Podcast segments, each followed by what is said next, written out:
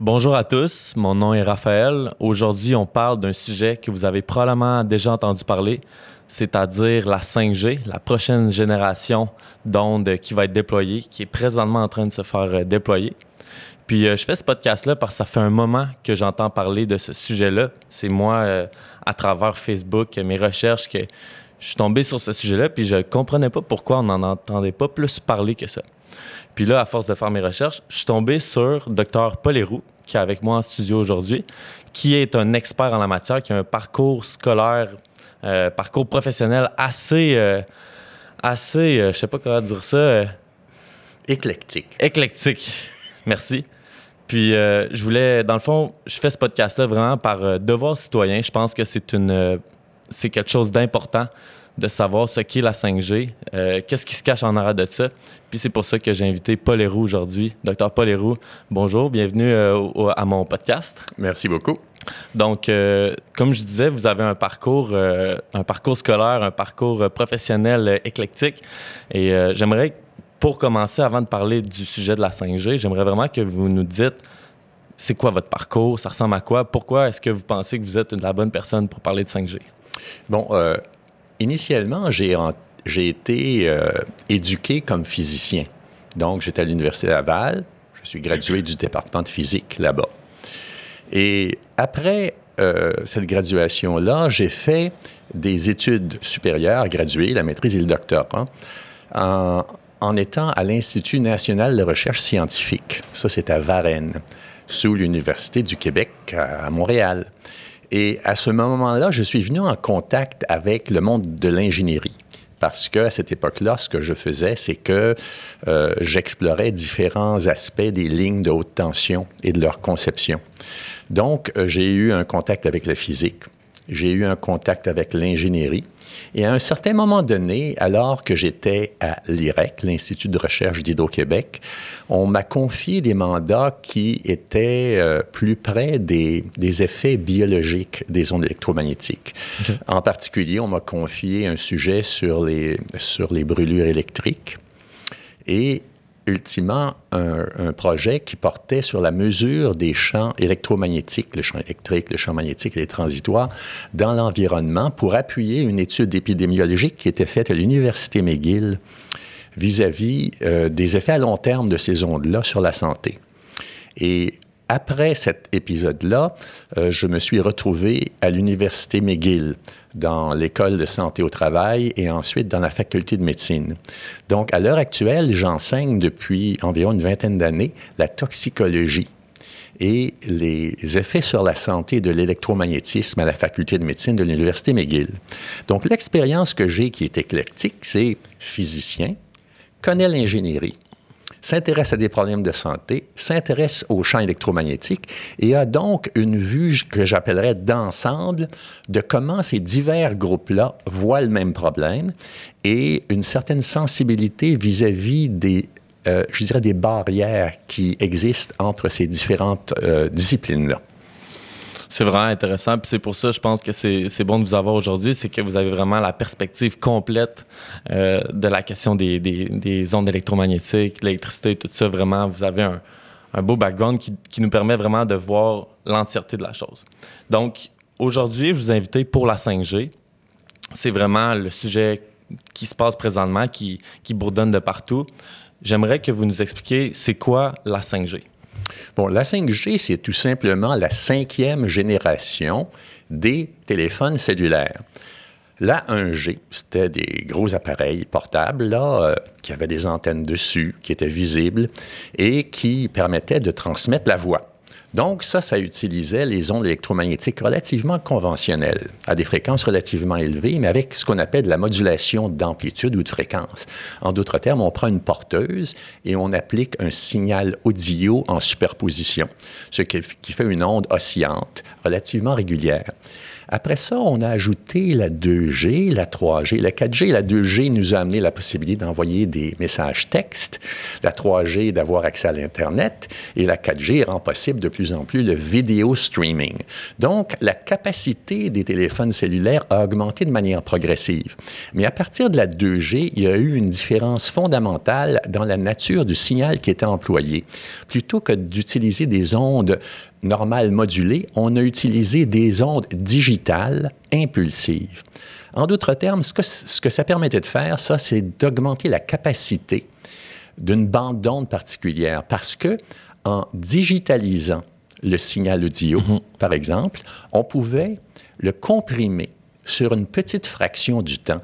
Donc, sur une certaine fréquence, on peut envoyer une dizaine ou une douzaine de, signaux simultanément qui sont divisés dans le temps. Et le récepteur pouvait les séparer.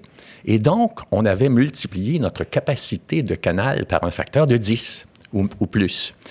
Et naturellement, dans les téléphones cellulaires, ce qu'on utilise, c'est, on appelle ça euh, TDMA, Time Domain Multiple Access. Ça, c'est la division dans le temps.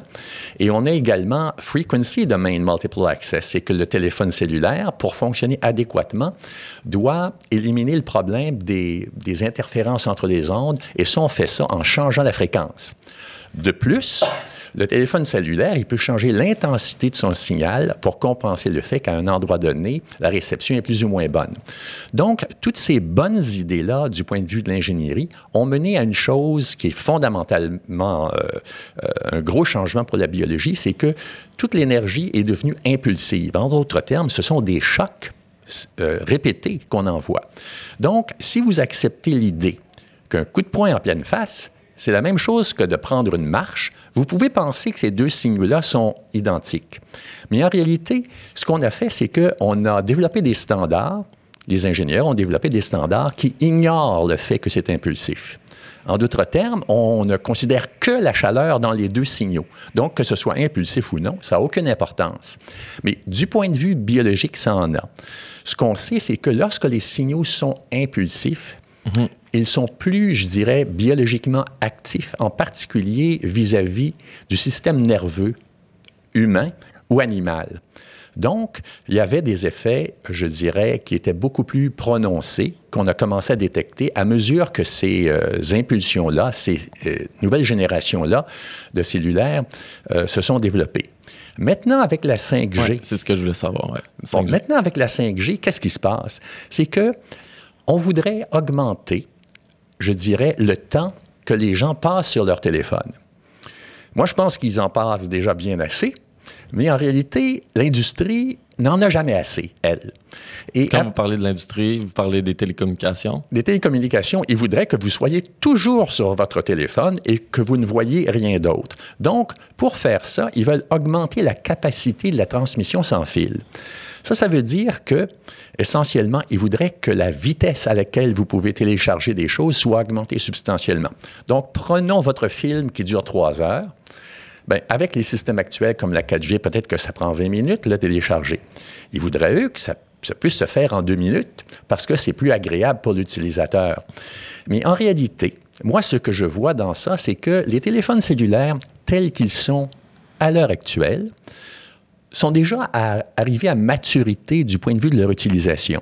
Un téléphone, ça devrait être un instrument de télécommunication, mais ce n'est pas un système d'amusement mobile euh, qu'on doit regarder tout le temps. Et malheureusement, euh, il y a peut-être beaucoup d'organisations qui se rendent compte que, étant donné que le téléphone mobile est un moyen d'accès à la population très important, il pense que de contrôler ce, médium-là est, extrêmement significatif sur toutes sortes de points de vue. On, comprend maintenant que par les médiums électroniques, on peut même influencer les élections. Mais à mon avis, moi, les téléphones cellulaires sont arrivés à leur utilité finale et d'essayer d'augmenter leur capacité, ça n'a pas grand avantage pour l'utilisateur du point de vue, je dirais, technique. Le problème, c'est qu'avec cette nouvelle génération-là, il y a toute une nouvelle gamme de fréquences qui vont être utilisées et ça va augmenter substantiellement l'exposition des, utilisateurs aux ondes électromagnétiques. Les raisons sont que quand on augmente la fréquence, naturellement, on peut augmenter la bande passante. C'est vrai. Mais quand on augmente la fréquence, on réduit ce qu'on appelle l'ouverture de l'antenne. Et également, les fréquences plus élevées sont absorbées par l'eau et par l'oxygène de l'air. Et de plus, ces fréquences-là ne passent pas très bien à travers les objets. Toutes ces raisons-là ensemble font que on doit s'approcher beaucoup plus proche euh, des utilisateurs pour faire fonctionner ces systèmes-là. Et de plus, on doit, on doit avoir beaucoup plus d'antennes. Donc, les antennes de cellulaire qu'on avait autrefois, vont être multipliées par un grand facteur. On dit qu'on va avoir... Ça ne va pas être les mêmes antennes, par contre. Ça va être des antennes plus petites, mais il va en avoir à chaque cinq maisons.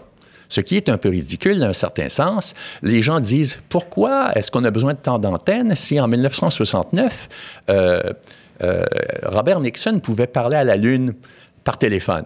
En d'autres termes, c'est une configuration particulière de télécommunication qui, à mon avis, n'est pas désirable du point de vue de l'exposition humaine.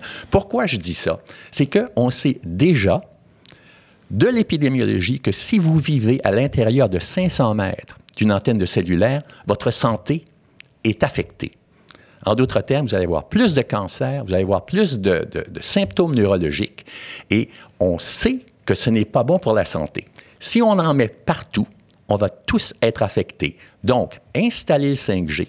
Les données vont venir plus vite, mais d'autres choses vont venir plus vite. Le cancer, les maladies neurologiques chroniques. Donc, moi... Ça, on va, je, vais, on va y aller plus en détail au niveau de la santé. Je sais que c'est votre expertise, mais ça, je voulais vraiment savoir en premier. La 5G, pour vous, c'est vraiment au niveau des temps, la, rapidité de, téléchargement qui va être augmentée. Oui.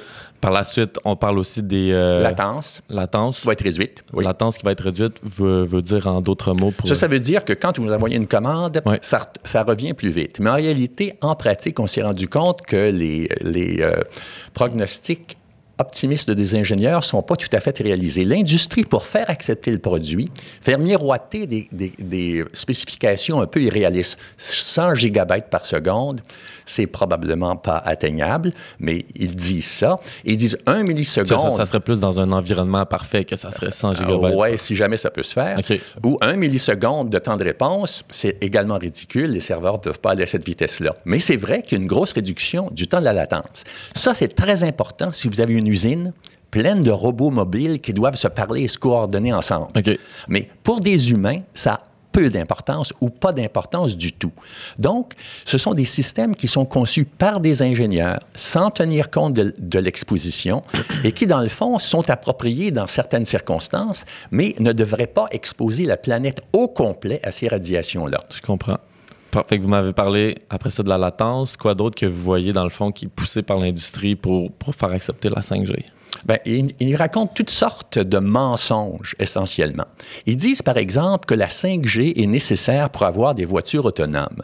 En réalité, c'est faux. Une voiture autonome va être faite ultimement et va, être conduite par, automatiquement par exactement comme vous conduisez. Il va avoir une caméra qui va analyser ce qu'il y, y, a devant elle. il va avoir un laser qui va faire un scan de ce qui se présente.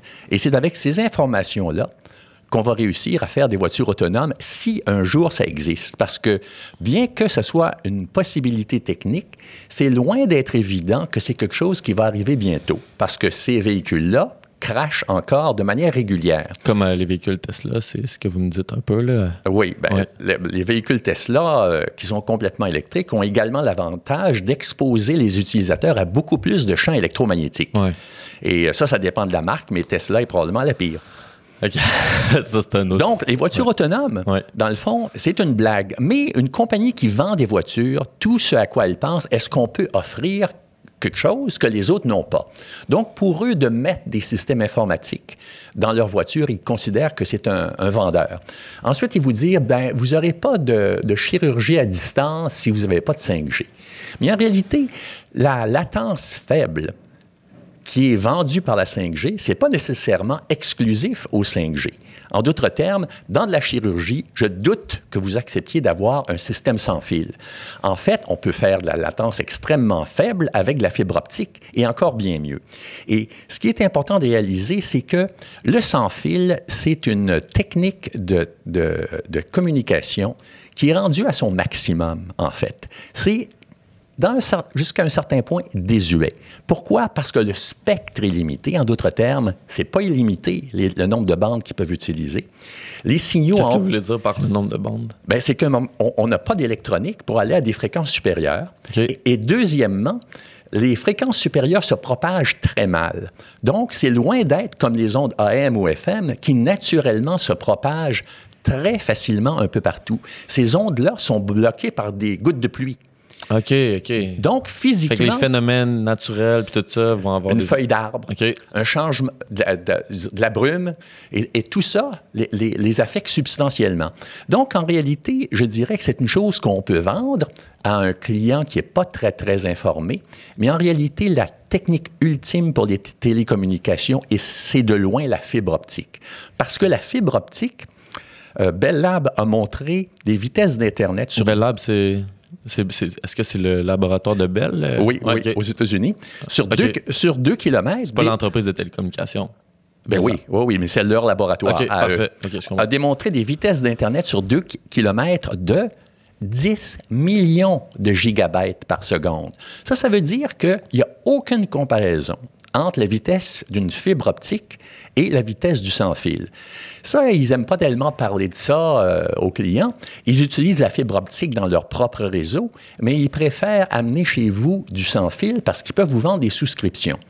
Moi, ce que je dis, c'est que pour servir l'industrie, pour servir, je dirais, les clients domestiques et pour servir l'humanité en général, la fibre optique est beaucoup plus rapide, est extrêmement fiable. Si vous euh, prenez une fibre optique qui vous fait trois fois et demi le tour de la Terre avec une seule fibre, vous allez avoir une faute à tous les 35 ans.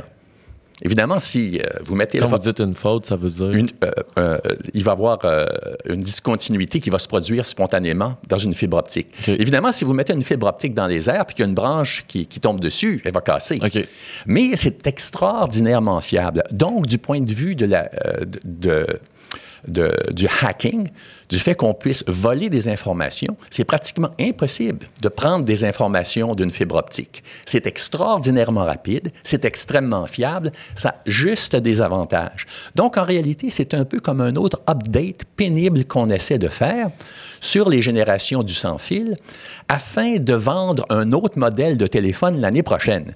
Donc, ce n'est pas quelque chose qui est technologiquement, je pense, défendable. C'est juste qu'on veut faire des updates très, très, très serrés pour stimuler le marché des téléphones cellulaires. Hmm, je comprends. Puis, au niveau du... Dans le fond, vous me dites que la 5G, ça va être plus puissant au, niveau téléchargement, ce qui avance, mais c'est pas comparable à la, à la, à la fibre optique. Non. Mais j'imagine que ça, cette puissance-là, vient avec justement plus de, force euh, au niveau de la 5G, plus ça, va être, ça va être une puissance qui va être beaucoup plus élevée pour pouvoir envoyer plus d'informations, si je comprends bien, parce que ben, L'information puis, euh, puis euh, la puissance ne sont pas directement reliées. En réalité, il y a plus de puissance pour les raisons que je vous ai expliquées. Euh, avec la 5G à cause des caractéristiques du signal. Puis la seconde caractéristique du 5G, c'est que plutôt que d'être un genre de broadcasting, qu'on envoie le signal dans un grand volume d'espace, ça va être des, euh, transmissions focalisées, en d'autres termes, un peu comme un laser. On utilise des ensembles de dipôles pour en fait irradier l'information juste dans une petite direction, 5 à 10 degrés de large. Donc, ça va être plus comme un faisceau laser que comme du broadcasting en général.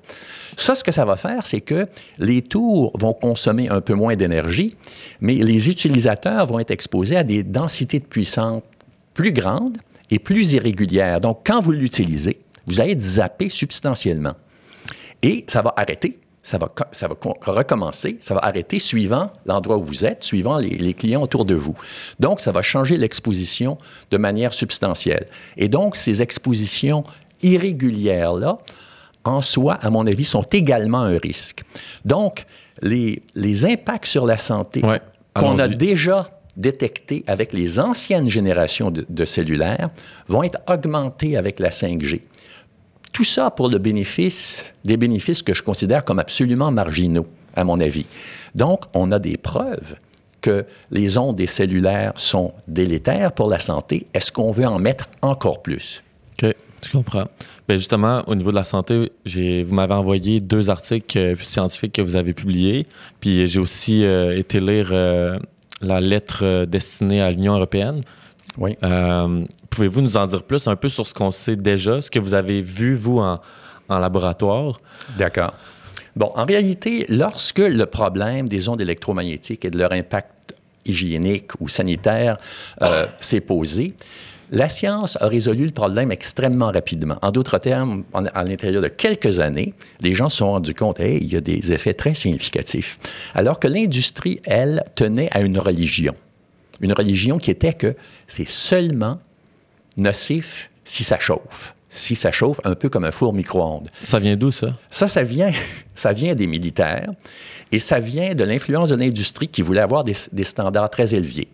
Vers 1960, mhm. les Américains étaient sous le choc. Ils étaient sous le choc de la guerre froide avec les Soviétiques. Ils étaient sous le choc de Sputnik. Ils étaient sous le choc de la guerre du sénateur McCarthy contre les communistes. Ils se disaient, on est en train de perdre la guerre froide contre ces mauvais communistes. Donc, il y avait une grande motivation aux États-Unis de reprendre un genre d'hégémonie technologique sur les soviétiques. Et ce qu'on disait à tout le monde à cette époque-là, c'est que si vous euh, imposez des standards de protection aux ondes électromagnétiques, ça va ralentir les développements militaires vis-à-vis des missiles, vis-à-vis de tout ce qui est télécommunication pour les armées. Et à cette époque-là, c'est un comité tripartite entre l'armée, euh, la marine et l'aviation américaine qui étaient les plus influents dans la détermination du standard. En 1966, il y a été un comité qui a formé la première spécification de protection. Sur ce comité-là de 15 personnes, il y avait 10 militaires, il y avait une personne du Trésor américain, il y avait une personne de General Dynamics, il y avait une personne de l'Institut du pétrole et il y avait une personne de santé publique qui avait probablement été choisie très soigneusement. Donc, le standard que vous avez a été déterminé par les militaires. Et les militaires disaient eux-mêmes, on est conscient qu'il y a des risques, mais chez les militaires, on est là pour assumer des risques. Mais la question est, est-ce que les, risques que les militaires assument sont appropriés pour ma petite fille qui est en première année à l'école, qui est en dessous d'un routeur Wi-Fi? Moi, je pense que non. Puis ces standards-là, ce standard-là n'a jamais été révisé depuis. Ce standard-là est basé sur la chaleur uniquement parce qu'ils savaient très bien qu'avec un standard comme la chaleur, il n'y aurait aucun problème à je dirais, euh, vendre tout ce qu'ils voudraient comme, comme application euh, radio. Donc, ils pourraient remplir l'univers de toutes sortes d'émetteurs et ils arriveraient seulement péniblement à atteindre les niveaux thermiques. Alors, ce qui s'est passé, c'est que l'industrie qui voyait un avenir potentiel énorme pour la commercialisation de toutes sortes d'émetteurs s'est dit, ben, si les militaires ont réussi à avoir un standard comme ça, pourquoi est-ce que nous, on n'aurait pas la même chose? Les Soviétiques ont mis un standard pour les militaires qui était élevé et un standard pour leur population qui était mille fois plus petit à l'époque.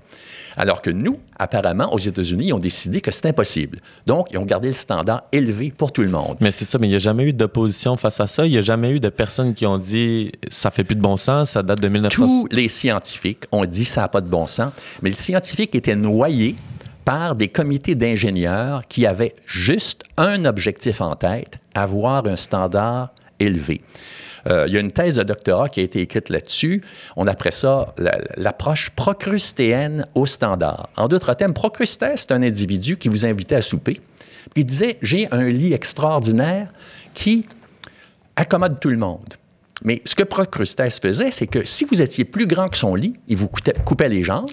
Et si vous étiez plus court que son lit, il vous étirait pour que vous, vous, vous, soyez exactement de la longueur du lit. Dans les deux cas, vous mourriez. En d'autres termes, la science a été torturée par l'industrie pour arriver à un standard qui faisait leur affaire.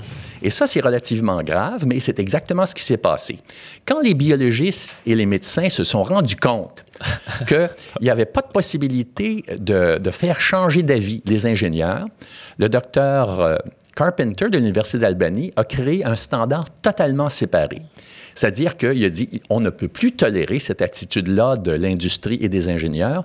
On va avoir un rapport bio-initiative qui va créer une limite différente qui, se, qui, qui, est totalement euh, étrangère euh, dans, ses motivations à, celle de l'industrie. Ah l'industrie, c'était juste, on veut avoir la paix, on ne veut pas être, je dirais, avoir d'interférence par les biologistes ou les médecins vis-à-vis d'un agent qui peut nous servir commercialement. Tout ça pour une question de profit. Bien, euh, je pense que les ingénieurs, dans leur propre esprit, se disaient on peut avoir un impact incroyablement positif sur la société. Et en fait, quand on regarde les choses de manière claire, c'est que l'électrification de la société, c'est un grand bénéfice. Les télécommunications sont un grand bénéfice. Ce que nous, on dit, c'est qu'on on peut garder tous ces bénéfices-là, mais si on les fait de manière intelligente, on peut également éliminer tous les impacts sanitaires. Malheureusement, l'industrie n'est pas d'une nature, je dirais, flexible quand il s'agit de changer leur méthode, particulièrement quand ils ont établi ces méthodes-là. Donc, eux autres, ce qu'ils se disent, c'est que pourquoi est-ce qu'on devrait changer nos méthodes pour des raisons euh, sanitaires de biologistes? On ne croit même pas en leur science. Ces gens-là cherchent rien qu'à avoir des subventions. Donc, il y a un, genre de méfiance qui s'établit entre les disciplines et c'est impossible de trouver un terrain d'entente. Et ça, je pense que depuis une cinquantaine d'années, ça a été impossible à trouver. En d'autres termes, la biologie et la médecine sont trop différents de l'ingénierie et de la guerre. Donc là, vous, vous êtes un scientifique. Vous êtes, ben, en fait, vous avez été dans les deux camps. Vous avez été ingénieur, vous, êtes physicien, puis vous avez le point de vue de la médecine. Vous avez étudié la chose. Dites-nous ce que vous avez vu justement sur les cellules, euh, les études que vous avez faites. C'est le temps de, nous dire ce que, ce que vous voyez qui, qui arrive présentement, ce qu'on, ce qu'on voit déjà, puis ce que vous croyez qui va probablement arriver dans le futur avec le déploiement de la 5G. Bon, en réalité, à une certaine époque, j'étais exactement comme un individu qui actuellement est confronté avec une grande diversité d'opinions. En d'autres termes, l'industrie, lorsqu'elle n'aime pas certaines réalités, comme l'industrie du tabac, l'industrie de l'amiante, euh, l'industrie du plomb, ils injectent dans la discussion autant d'incertitudes qu'ils le peuvent pour ralentir, je dirais, la conscience des gens. C'est-à-dire que les gens ne savent plus où se mettre. Alors, à une certaine époque, ce que j'ai fait, je me suis dit, je ne sais pas quelle est la réponse à ces questions-là, il faut que je fasse moi-même des essais très bien contrôlés afin de savoir si la ligne de pensée dont l'industrie fait la promotion est exacte. En d'autres termes, que tant qu'il n'y a pas de chaleur, il n'y a pas d'effet significatif. Le premier essai que j'ai fait, c'est que j'ai pris toutes les cellules cancéreuses qui sont significatives chez l'humain. J'ai enlevé les champs complètement et je les ai réappliqués à des niveaux qui sont incroyablement inférieurs à ce qui est thermique, ce qui serait de la chaleur. Je croyais, avant de faire ces essais-là, que les effets seraient très difficiles à détecter. En fait, c'est absolument pas le cas. Les effets sont spectaculaires. Alors là, je me suis dit, mais comment se fait-il qu'un effet aussi évident n'est pas reconnu de manière claire? Et pendant des dizaines d'années, j'ai dû vivre avec cette euh, interrogation-là. Relativement récemment, j'ai fait d'autres tests. Je me suis dit, je vais enlever les champs et ensuite, je vais appliquer des champs et je vais voir est-ce que ça, ça change euh, je dirais, des paramètres importants dans les cellules? Ce que ça change, c'est que les cellules meurent plus facilement et par des méthodes moins je dirais, physiologique. En d'autres termes, c'est la différence entre l'apoptose et la nécrose lorsque des champs sont présents. Ça, ça veut dire que ces champs-là génèrent des radicaux libres à l'intérieur du matériel vivant.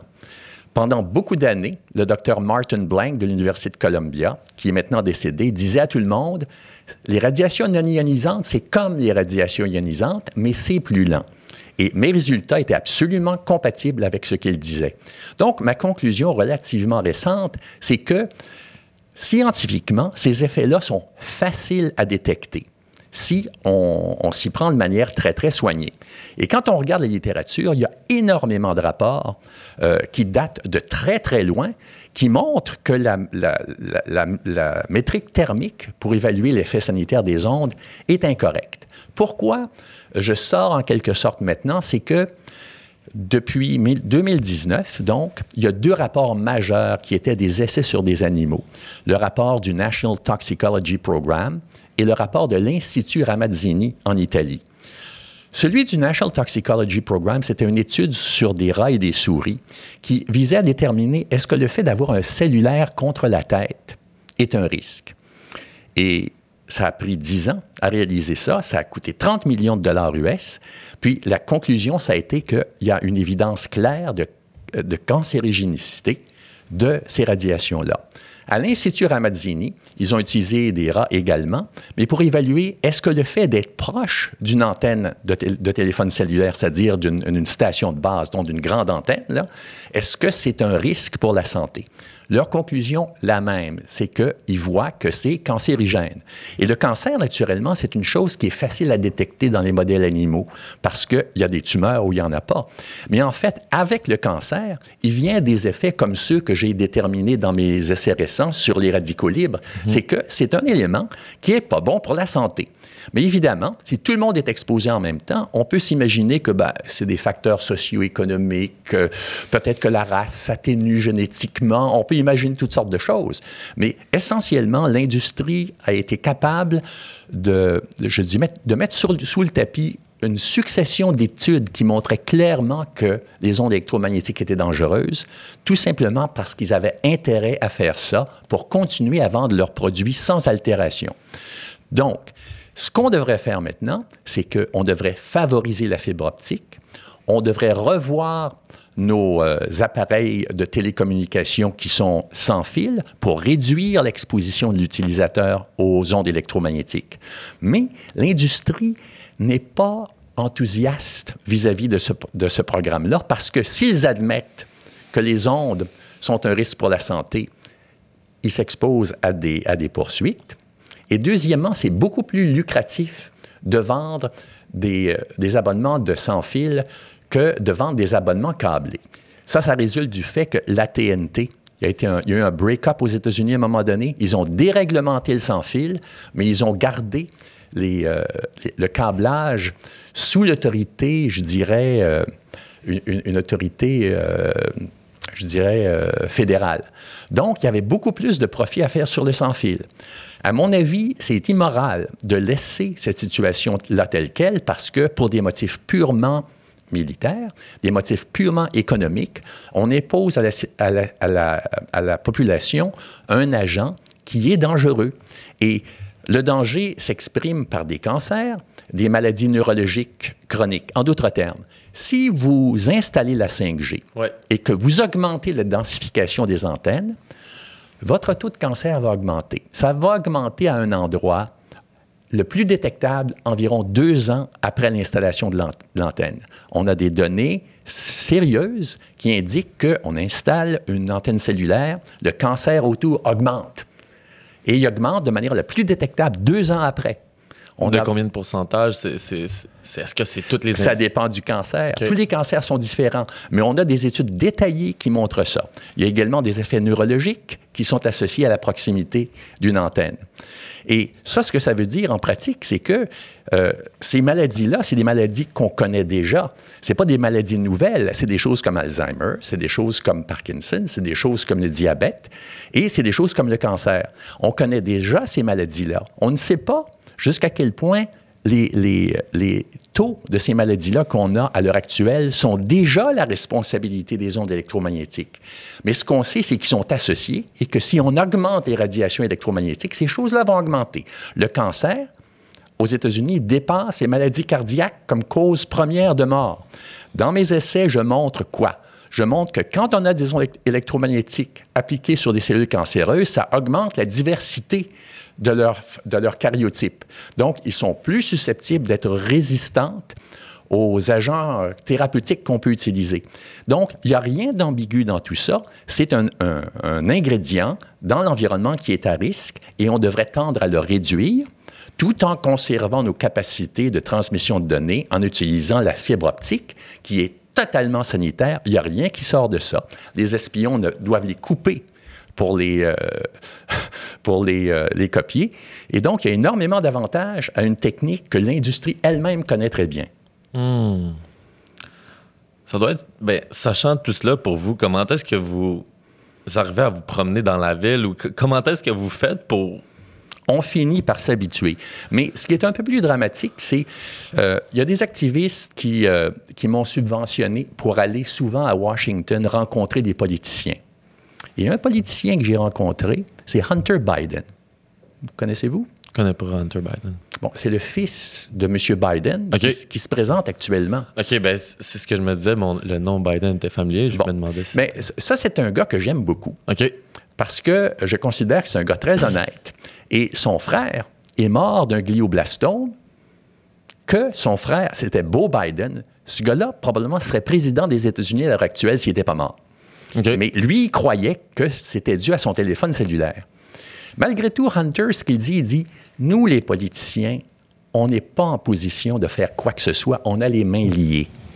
Vous croyez qu'on a beaucoup de pouvoir, on n'a pas autant de pouvoir que vous vous imaginez. Alors, il dit Ça va changer quand ça va venir de la population seulement. Pour ça qu'on fait le podcast aujourd'hui. C'est ça. Puis, euh, mais là, là, vous parlez beaucoup des États-Unis. Est-ce que c'est la même situation au Canada? Malheureusement, le Canada n'a pas les moyens de ne pas copier les États-Unis quand il s'agit de choses euh, à, teneur commerciale. On est quand même euh, au lit avec un éléphant. Donc, euh, nos règlements sont, les mêmes. Aux États-Unis, je ne sais pas si vous connaissez l'acte des télécommunications, la section 704, mais l'industrie a réussi à faire écrire dans la loi que c'est interdit pour qui que ce soit aux États-Unis de s'opposer au développement, au déploiement du cellulaire pour des raisons environnementales ou de santé. La Cour a interprété que ça inclut la santé. Donc, vous n'avez pas le droit aux États-Unis d'utiliser l'argument de la santé pour empêcher le déploiement des, tours de cellulaire. C'est une interdiction. En d'autres termes, on vous impose cette irradiation-là, que vous la vouliez ou non. Vous vouliez, vous voulez pas le service de télécommunication, vous allez l'avoir quand même. Et au Canada, c'est plus ou moins la même chose. Si la ville de Montréal voulait s'opposer au tour de 5G, on dirait, ben, c'est Industrie Canada qui a, qui a le droit de vous l'imposer. C'est vraiment antidémocratique. Et actuellement, il y a une poursuite importante aux États-Unis. Il y a environ une, une vingtaine de jours. Robert Kennedy Jr., qui est un avocat essentiellement pour la population, a décidé d'intenter une poursuite contre la Federal Communications Commission, qui est l'équivalent de notre CRTC, pour avoir caché aux Américains le vrai impact sanitaire des ondes électromagnétiques. Donc, on va voir comment les cours vont décider. Mais à mon avis, ils ont de grandes chances d'avoir un gros succès. Mais vous avez dit Industrie Canada, c'est eux autres qui. C'est qui ici qui, s'occupe de ça? C'est qui qui s'occupe de mettre des limites? C'est pourquoi on prend les standards des États-Unis? Je veux comprendre la situation du Canada. Pour, comment est-ce qu'on peut. Tout simplement parce que euh, l'ingénierie est quand même assez bien organisée et peut aller voir les politiciens puis leur souffler des règlements. En d'autres termes, c'est un genre de lobbying qui est fait. Au Canada aussi. Au Canada aussi. En d'autres termes, on dit, mais ils font ça aux États-Unis, pourquoi vous ne faites pas la même chose? Et l'industrie qui est organisée et qui veille à son grain est capable de faire passer des lois comme ça. Et essentiellement, le Code 6 qui limite au Canada l'exposition aux ondes électromagnétiques, en principe, ça s'appliquerait uniquement au gouvernement, je dirais, aux employés du gouvernement. Mais en réalité, l'industrie a utilisé le Code 6 pour justifier toutes ces installations. Et actuellement, il y a très peu de politiciens qui sont prêts à prendre le risque de s'opposer à ces limites-là à part du Bloc québécois, qui, lui, est prêt à aller à Ottawa et dire on ne veut pas avoir de 5G, on veut avoir une étude des, effets sanitaires avant de procéder. Mais tous les autres partis politiques sont trop frileux parce qu'ils ont peur de l'industrie, exactement comme Hunter Biden qui dit on a les mains liées. La victime dans tout ça, c'est qui? C'est la population. C'est vraiment spécial, c'est dire ça que. Ça fait aucun sens pour moi parce que on a un guide alimentaire canadien qui, a été revu par des, par des personnes indépendantes, mais puis je me souviens encore, quand j'étais plus petit, on commençait à en entendre parler que ah, ça a peut-être des, effets euh, négatifs, mais on dirait que ce, ce, débat-là est parti du jour au lendemain. Puis là, je reviens, je recommence à lire, je lis vos études, tout ça, puis je me dis, mais tout ça a été effacé pendant tout ce temps-là. Puis c'est pour ça que je me dis, on a un guide alimentaire canadien où on dit, ben manger tel aliment, tout ça, c'est bon pour votre corps, mais on devrait avoir la même chose, des personnes indépendantes qui étudient la question de l'environnement, les, les ondes électromagnétiques, tout ça? Je vais vous expliquer comment c'est vu du point de vue de l'industrie. Ouais. L'industrie regarde la biologie, puis regarde la médecine, puis ils se disent, nous autres, on a une science qui est assise sur la physique. Ces gens-là, là, du point de vue de l'alimentation, par exemple, puisque vous en parlez, ils nous disaient il y a 20 ans que de manger de la margarine, c'était merveilleux. Là, maintenant, ils nous disent de ne plus en manger du tout. Comment est-ce qu'on se, on peut se fier à des hurluberlus qui changent toujours d'idée? Et donc, ils ont un respect extrêmement mince vis-à-vis des autres disciplines scientifiques. Et jusqu'à un certain point, l'observation leur donne raison. Mais il faut se rendre compte que la biologie peut avoir très raison dans certaines choses et être très incertaine dans d'autres. Et lorsqu'on regarde le dossier dans son ensemble, on se rend compte que les études sur les cellules, comme celles que j'ai faites, euh, nous disent d'être prudents. Les études sur les rats à répétition, Chou, Repacholi, euh, Lurchell, Ramazzini, NTP, nous disent d'être très prudents. L'épidémiologie, on a classé les ondes de basse fréquence d'Hydro-Québec comme 2B. On a, cassé, on a classé les radiofréquences comme 2B également en 2002 et en, en 2011 sur la base du fait qu'il n'y avait pas assez d'études animales. 2B, c'est- ce sont les ondes. Pardon? C'est quoi les ondes 2B? Ben, c'est pas les ondes qui sont 2B, ils sont classées comme associées au cancer, OK. sans avoir une preuve finale. Et la raison pour laquelle on ne les a pas cl- classifiées comme classe 1, comme les ondes, comme je dirais les radiations ionisantes, c'est qu'on n'avait pas assez d'évidence animale. Mais là, avec NTP et Ramazzini, on a suffisamment d'évidence animale. Donc, la situation, c'est que probablement, dans trois ans, euh, l'Agence internationale de recherche sur le cancer va reclasser les ondes électromagnétiques comme de classe 1. Et c'est exactement ça qu'on va avoir déployé partout. Et donc, c'est pour ça que l'industrie est si pressée, parce qu'eux, ils se disent, Ils une savent. fois qu'on est installé, ils n'enlèveront pas nos tours. Donc, allons-y au plus vite, c'est urgent. Puis, toutes ces informations-là, pourquoi est-ce que les médias n'en parlent pas? Parce que récemment, je crois que c'est autour du euh, 12 décembre, de- 12 décembre 2019, je crois qu'il y avait justement Vidéotron qui disait qu'il était tout fier d'annoncer qu'il allait lancer la 5G. Il y a Rogers aussi qui a annoncé des investissements, Bell aussi, TELUS aussi. Donc, tous ceux-là sont fiers d'annoncer qu'ils vont faire ce déploiement-là, mais quand vient le temps d'avoir des personnes comme vous qui... Mais pourquoi est-ce qu'ils annonceraient des mauvaises nouvelles? C'est n'importe quel vendeur, il enveloppe son produit dans du cellophane avec euh, des belles couleurs, puis il vous l'offre. Même à l'intérieur de l'industrie, c'est un secret de polichinelle de parler de ça. On dit que, dans le fond, toutes les histoires de santé, c'est des balivernes. Et ils répètent ça à qui mieux mieux, euh, autant qu'ils le peuvent. C'est euh, vraiment... En réalité, l'industrie se défend contre la biologie. Le jour où les résultats du NTP ont été annoncés à Washington, l'industrie a organisé une autre conférence exactement le même jour sur les ondes électromagnétiques, mais sur les aspects pratiques. En d'autres termes, ils pouvaient organiser une conférence plus substantielle pour faire de l'ombre à l'annonce des résultats du NTP. En d'autres termes, ils font tout ce qu'ils peuvent pour empêcher le public d'être au courant. Et les grands médias, ben eux, ils reçoivent euh, des euh, commanditaires, ils reçoivent, reçoivent de- de- de- des annonces. Puis, euh, ils sont également sous l'influence d'une grosse organisation qui est le gouvernement fédéral. Et le gouvernement fédéral a été lobbyé pendant des décennies par l'industrie qui essentiellement voulait installer son système. Donc, on est en quelque sorte, je dirais, des victimes. Puis j'écoutais un de vos, euh, une de vos, un de vos vidéos sur YouTube, puis vous avez dit que aussi le gouvernement fédéral tire des revenus de la location de, de, l'environnement euh, électromagnétique. Le, le- gouvernement fédéral aussi fait des revenus avec ça. Mais à ce que j'en sais, le gouvernement fédéral engrange environ un milliard par année à louer l'environnement électromagnétique dans lequel on vit à des compagnies. Donc, ça veut dire que s'il n'avait pas ces revenus-là, subitement, il devrait augmenter nos impôts de 1 milliard, ce qui est très, très substantiel. Et les gouvernements sont très inquiets de faire des choses qui pourraient ralentir, même momentanément, l'économie. En réalité, on a besoin de plus de télécommunications. Les gens en veulent. Mais il y a des manières de le faire. Il faudrait changer de technique. Plutôt que d'aller vers le sans-fil, aller vers la fibre optique. Mais l'industrie fait peur aux politiciens en lui disant, si vous faites quelque chose, nous, on va être contre vous. Alors, étant donné que les élections se jouent sur des marges assez fines, le gouvernement a bien peur.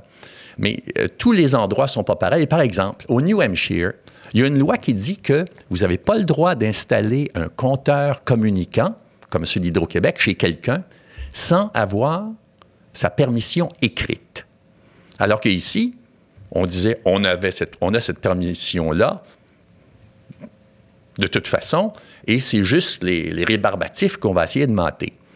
Dans le fond, au New Hampshire, ils se disent, ces compteurs-là prennent de l'information chez vous sans que vous le sachiez. En d'autres termes, ce qu'ils disent, vous n'avez pas le droit de faire une invasion de mon domicile et d'irradier les gens qui y sont sans que je sois d'accord. Et ça, je pense que c'est élémentaire du point de vue, je dirais, euh, de la liberté individuelle. Oui, oui, respect de la vie privée. Et vous avez peut-être vu sur euh, l'Internet la présentation de Boris Johnson devant les Nations Unies. Ouais. Dans sa première présentation, il parlait de l'invasion de la ville intelligente et de ce que ça pouvait représenter pour la liberté des citoyens et que c'était peut-être pas tout à fait compatible avec l'esprit de liberté dans l'Empire britannique. Mais c'est pas rien que l'Empire britannique, c'est dans toute la civilisation occidentale, dans le fond, qu'on a assumé que l'individu a des droits qui ne peuvent pas être floués ou éliminés ou étouffés par des grandes corporations ou des gouvernements qui ont les moyens de recueillir toute l'information sur vous au point où vous avez moins d'informations sur vous-même que eux ils en ont. Parce que c'est ça aussi avec la 5G, vous avez dit que c'est une onde qui est envoyée, donc ça veut dire qu'on est plus capable de savoir qu'est-ce que vous faites vraiment avec votre téléphone. Non seulement votre téléphone, mais le 5G, c'est la base pour ce qu'on appelle l'Internet des objets. Ça, c'est l'intention de l'industrie d'insérer des émetteurs dans toutes les choses que vous allez acheter. Vous allez acheter un réfrigérateur, vous allez acheter un système de son, tout va être irradié et recueilli comme information. Donc, on vole votre information sans votre consentement et c'est n'est pas vous qui allez profiter de cette information massive-là. On va commencer par la vendre pour des, des fins commerciales, mais si vous installez un système où vous n'avez plus aucune vie privée, ça va vous mener où? c'est que lorsqu'il va y avoir des, des, opportunistes qui vont vouloir utiliser ces informations-là à des fins plus que commerciales, vous n'aurez plus de contrôle du tout. Qu'est-ce que vous avez en tête? Bien, euh, premièrement, la police, jusqu'à un certain point, va, savoir parfaitement tout ce que vous faites. Je pense que la police doit avoir des moyens de protéger la population, mais à quel moment est-ce qu'on met des limites? Est-ce que, en d'autres termes, tout ce que vous allez penser. Puis on, on va même pouvoir vous envoyer de l'information pour vous faire penser à certaines choses. Ça fait que ça, c'est un monde, je dirais, riche en information, où l'individu a de plus en plus euh, une base étroite pour, pour asseoir sa liberté. En d'autres termes, moi, ce que je dis, c'est que c'est le début d'une transformation où l'homme est transformé en fourmi. Mais c'est pas déjà ça qui est en train d'arriver parce qu'on a vu avec Snowden, les, les je sais plus c'était quoi le nom du logiciel, mais on pouvait quasiment tout savoir de vous. Cam Cambridge Analytica. Oui, exactement. Ben, en d'autres termes, les gens qui sont très motivés, qui veulent étudier les populations de manière très détaillée, peuvent avoir un certain avantage pour gagner des élections. Bon. Est-ce que parce que le patient saigne, on doit le tuer? En d'autres termes, moi, ce que je dis, si on crée une, infrastructure, une infrastructure qui qui, qui encourage ce genre de choses-là, on empire la situation. Est-ce qu'on veut la créer, cette infrastructure-là? Mais en gros, avec la 5G, ça va être encore, on va être encore être capable d'être plus précis Qu'est-ce que l'on était avant? Ben oui, effectivement, parce qu'une antenne à toutes les cinq maisons, on va pouvoir explorer en détail ce qui se passe dans chaque maison. Wow! OK.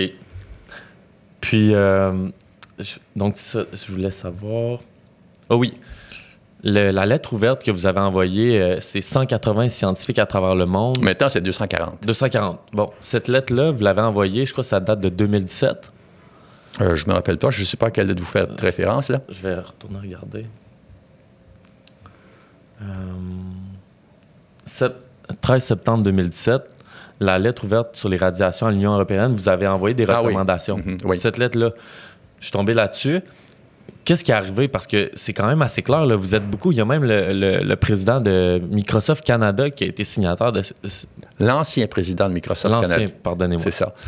Euh, c'est quoi qui est arrivé? Vous l'avez envoyé, puis finalement, vous n'avez pas eu de réponse euh, de la part des politiciens. C'est qu'est-ce qui en est arrivé avec ça? Parce que c'est quand même assez clair, les, puis les recommandations que vous dites, puis les, effets potentiels de tout ça sont quand même ben, en réalité, euh, je pense que c'est une lettre qui est assez spectaculaire, mais il n'y a eu aucun, aucune réponse. Et en réalité, euh, du point de vue des gens à qui c'est adressé, ils doivent se dire, ben, finalement, on va laisser les gens décider ça d'eux-mêmes. Mais les gens sont assez peu informés. Et finalement, c'est assez facile pour l'industrie de faire comme l'industrie du tabac, l'industrie du plomb, l'industrie de ci et de ça, et de semer la confusion dans l'esprit populaire et d'essayer de, supprimer les résultats scientifiques qui pourraient les embarrasser. Et ils disent ouvertement, oh, il y a des milliers d'études qui disent qu'on a raison. En réalité, c'est faux. La science est, euh, claire vis-à-vis des effets sanitaires de ces ondes-là, mais il y a un segment de la population qui ne veut pas recevoir cette information-là. Ils, ils ne veulent pas le savoir. Et moi, je n'ai pas d'objection à ce que l'industrie fasse de gros profits, mais il ne faut pas que ça se fasse sur le dos de la santé de la population et qu'il y ait des effets négatifs. Donc, présentement, vous êtes là, vous avez vos résultats. le seul moyen qu'arrivera quelque chose, c'est que la population sache c'est quoi qui, est en train de se produire. C'est ce que vous me dites. C'est ça. Il faut que la population dise des radiations, là, on en a eu assez. On veut les réduire plutôt que de les augmenter envoyez-nous votre signal autrement. Et je souhaiterais que la population dise également, ma vie privée est à moi et je veux avoir, je dirais, une voix au chapitre quand on détermine ce qui peut être extrait de ma vie et ce qui peut être resté privé. Je comprends. Est-ce qu'il y a un moyen, parce que je parlais avec euh, un de mes amis, il me disait, ouais, mais il y a peut-être une façon de déployer cette, euh, cette technologie-là de façon sécuritaire. Est-ce qu'il y en la 5G, c'est possible de la déployer de façon sécuritaire? Ben, en réalité, c'est que, par exemple, prenez les compteurs intelligents. Oui. Bon, les compteurs intelligents, il y en a qui fonctionnent sur fibre optique. OK. Donc, qui n'ont aucune radiation. Mais de plus, il va falloir que ces compteurs intelligents-là, euh, ils vont envoyer de l'information à travers une fibre optique, mais est-ce qu'ils vont recueillir de l'information de chez vous? Cette information-là, est-ce que vous avez donné votre autorisation? que cette information-là soit utilisée par d'autres? Parce que s'il l'envoie à l'extérieur, c'est pas pour vous, c'est pour quelqu'un d'autre qui vous étudie, comme une fourmi. Mhm. Donc, il y a un grand nombre de choses à faire et ces choses-là vont se faire au cours du temps. En d'autres termes, il va falloir qu'il y ait des législations pour décider de ce que vous avez le droit de garder chez vous et ce que vous consentez à donner à d'autres. Mais pour le moment, je crois que ce qui est urgent, parce que ça a des conséquences immédiate sur la santé, une grosse augmentation de cancer d'ici deux ans. Je pense que de limiter l'exposition humaine aux ondes électromagnétiques, c'est très important. Les autres problèmes pourront être réglés plus tard. Mais vous, ce que vous voyez, le, gros tsunami que vous voyez, la grosse vague que vous voyez, c'est vraiment l'augmentation des cancers. Bien, il va y avoir l'augmentation des cancers, mais, mais tous les, les, impacts neurologiques vont, et les maladies chroniques, c'est qu'on a des maladies qui n'existaient pratiquement pas autrefois, qui existent depuis le dernier siècle, comme Alzheimer, euh, Parkinson. Euh, vous savez que notre fertilité est en diminution rapide. Ça, c'est dû en partie aux produits chimiques, en partie aux ondes électromagnétiques. Donc, on essaie de ne pas voir les effets de ces ondes-là parce que c'est amusant de regarder un téléphone cellulaire. Mais en fait, refaisons le design des téléphones cellulaires. Je peux réduire votre exposition par un facteur de 100. Prenons les grandes données massives à, à partir d'une fibre optique. On va avoir une société très prospère. On va avoir toutes les fonctionnalités dont on a besoin, mais on va éliminer ces effets sanitaires-là. Ça ressemblerait à quoi un cellulaire euh, est-ce que est-ce que c'est un cellulaire avec fil? Est-ce que ça... Non, non, non, c'est, exactement le même. Vous ne verrez pas la différence. Mais on va avoir une antenne, plutôt que d'irradier vers votre tête, il y a 50% actuellement de l'énergie qui est irradiée dans votre tête. Pourquoi? Parce que l'industrie n'a jamais voulu faire l'effort substantiel nécessaire pour avoir une antenne directionnelle. On pourrait avoir au moins 10 dB, en d'autres termes, euh, au moins seulement 10% de l'énergie qui serait dans votre tête. Ensuite, on peut réduire les niveaux des signaux. En réalité, les niveaux des signaux sont beaucoup plus élevés que ce qui est nécessaire techniquement. Mais c'était plus facile pour l'industrie, qui avait seulement en considération la facilité de déploiement, de crier extrêmement fort. Comme dans une salle, vous pourriez crier très fort ou vous pourriez parler moins fort. Ensuite, le logiciel peut vous protéger. Un téléphone cellulaire ne devrait pas fonctionner quand vous l'approchez trop de votre tête parce que c'est là que vous avez l'exposition maximale. Donc, on met un, détecteur de proximité et il ne marche pas si vous l'avez contre votre corps. Il va marcher si vous le mettez devant vous, dans votre main, sur une table. Donc, vous allez avoir toutes les fonctions, sauf que vous allez être protégé. L'industrie ne veut pas aller dans cette direction-là pour des raisons légales, pour des raisons de philosophie. Mais du point de vue de vous, l'utilisateur, ce serait très désirable.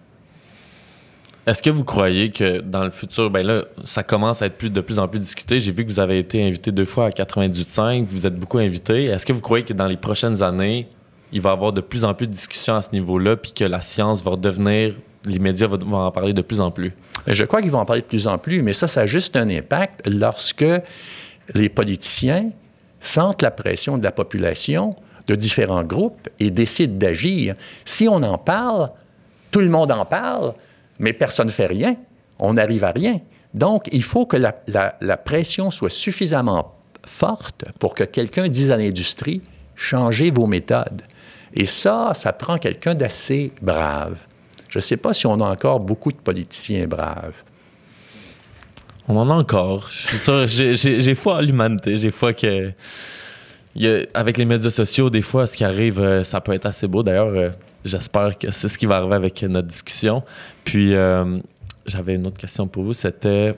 je l'ai perdu, je vais voir si je l'avais pris en note.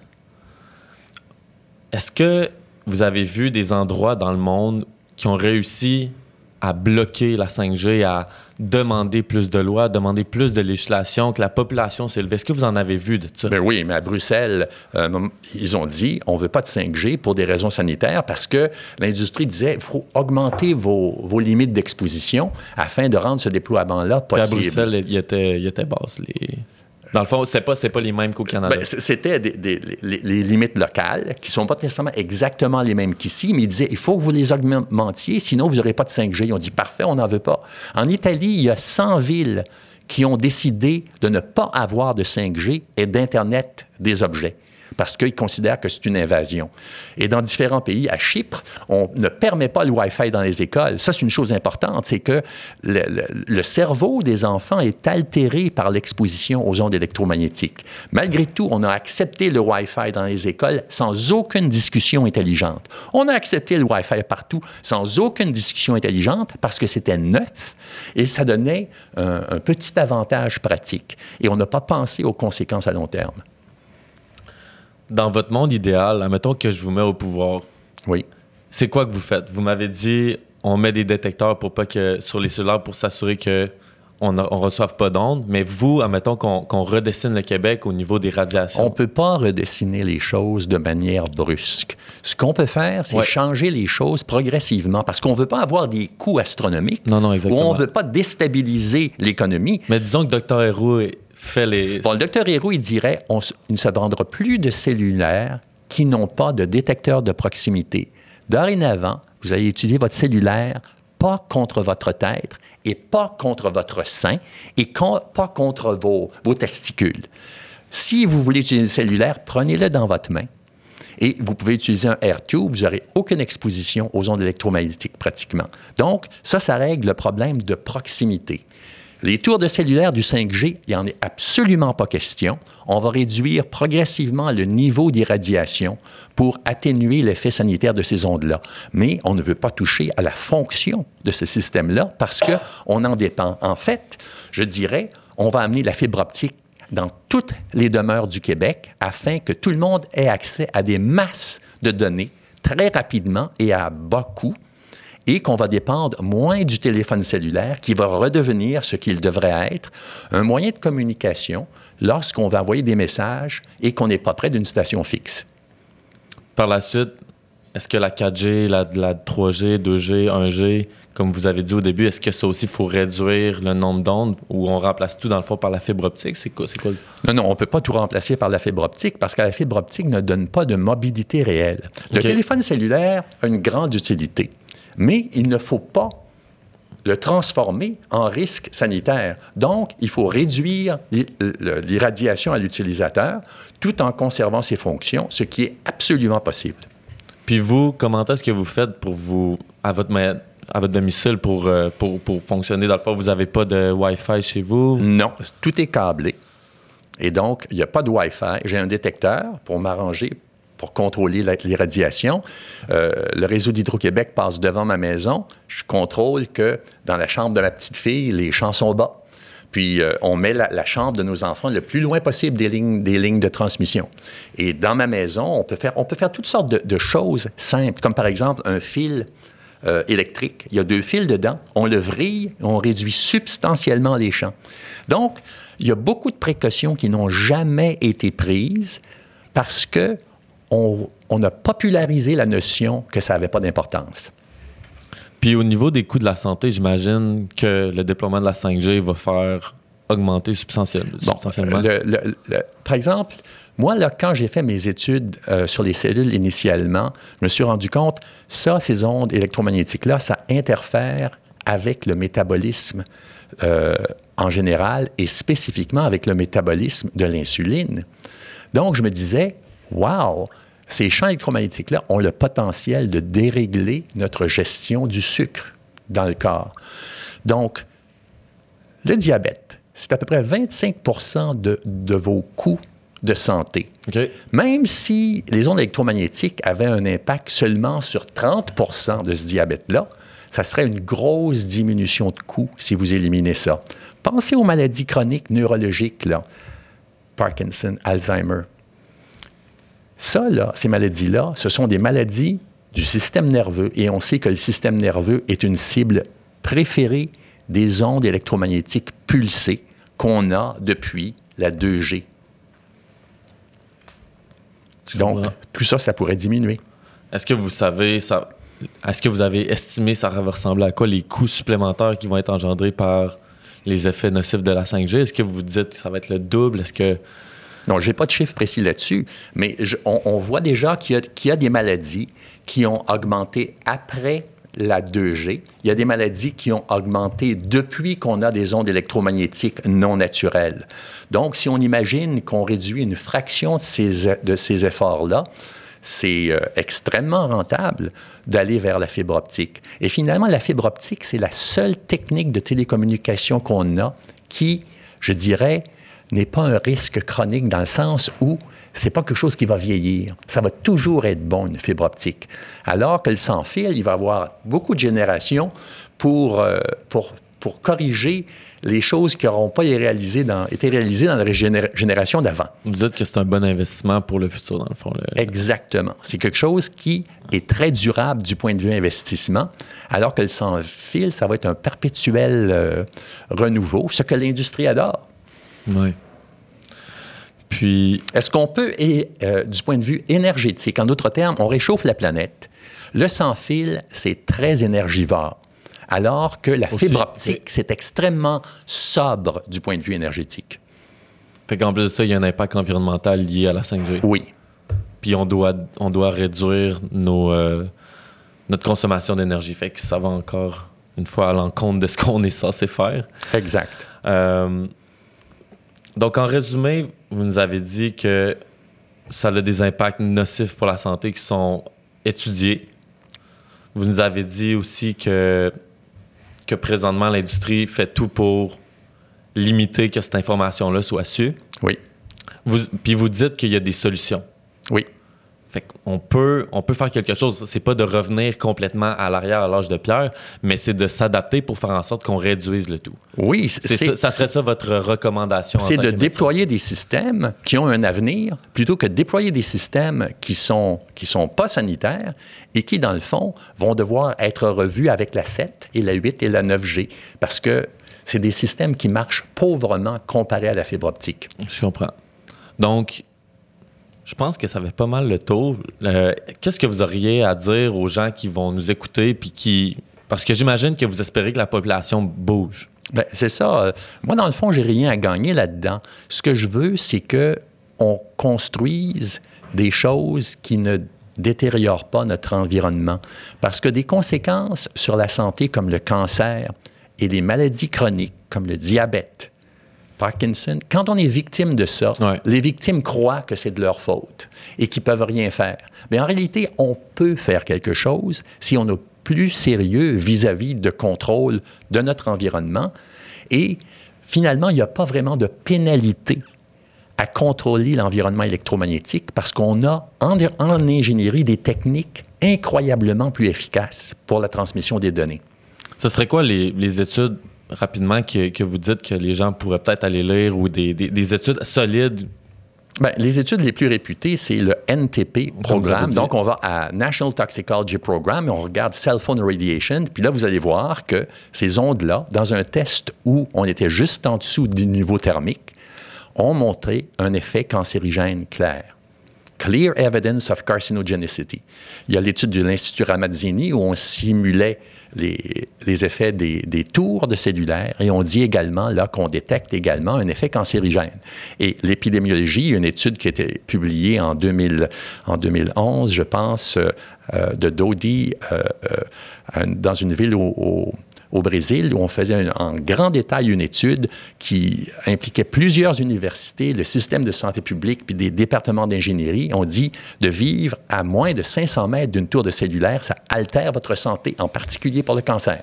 Quand vous dites ces tours de cellulaire-là, c'est 4G ou ça va être. C'était des, des- des 4G, effectivement. C'était la génération précédente. Mais si on sait ça de la génération précédente, est-ce qu'on veut avoir du 5G qui est un 4G sur, sur stéroïdes, en d'autres, termes, qui augmente encore l'irradiation? Puis pour les politiciens aussi, qu'est-ce que vous diriez? C'est important d'agir, c'est important. c'est- quoi le monde, dans, la société dans laquelle on veut vivre, j'imagine, parce que Ben, vous avez dit ça. que le Bloc québécois semble vouloir légiférer le tout. C'est Bien, le, le Bloc, québécois a dit que nous, on demande un moratoire sur la 5G jusqu'à ce qu'on ait clarifié les effets sanitaires de ces radiations-là. Donc, je pense que c'est c'est la chose à faire.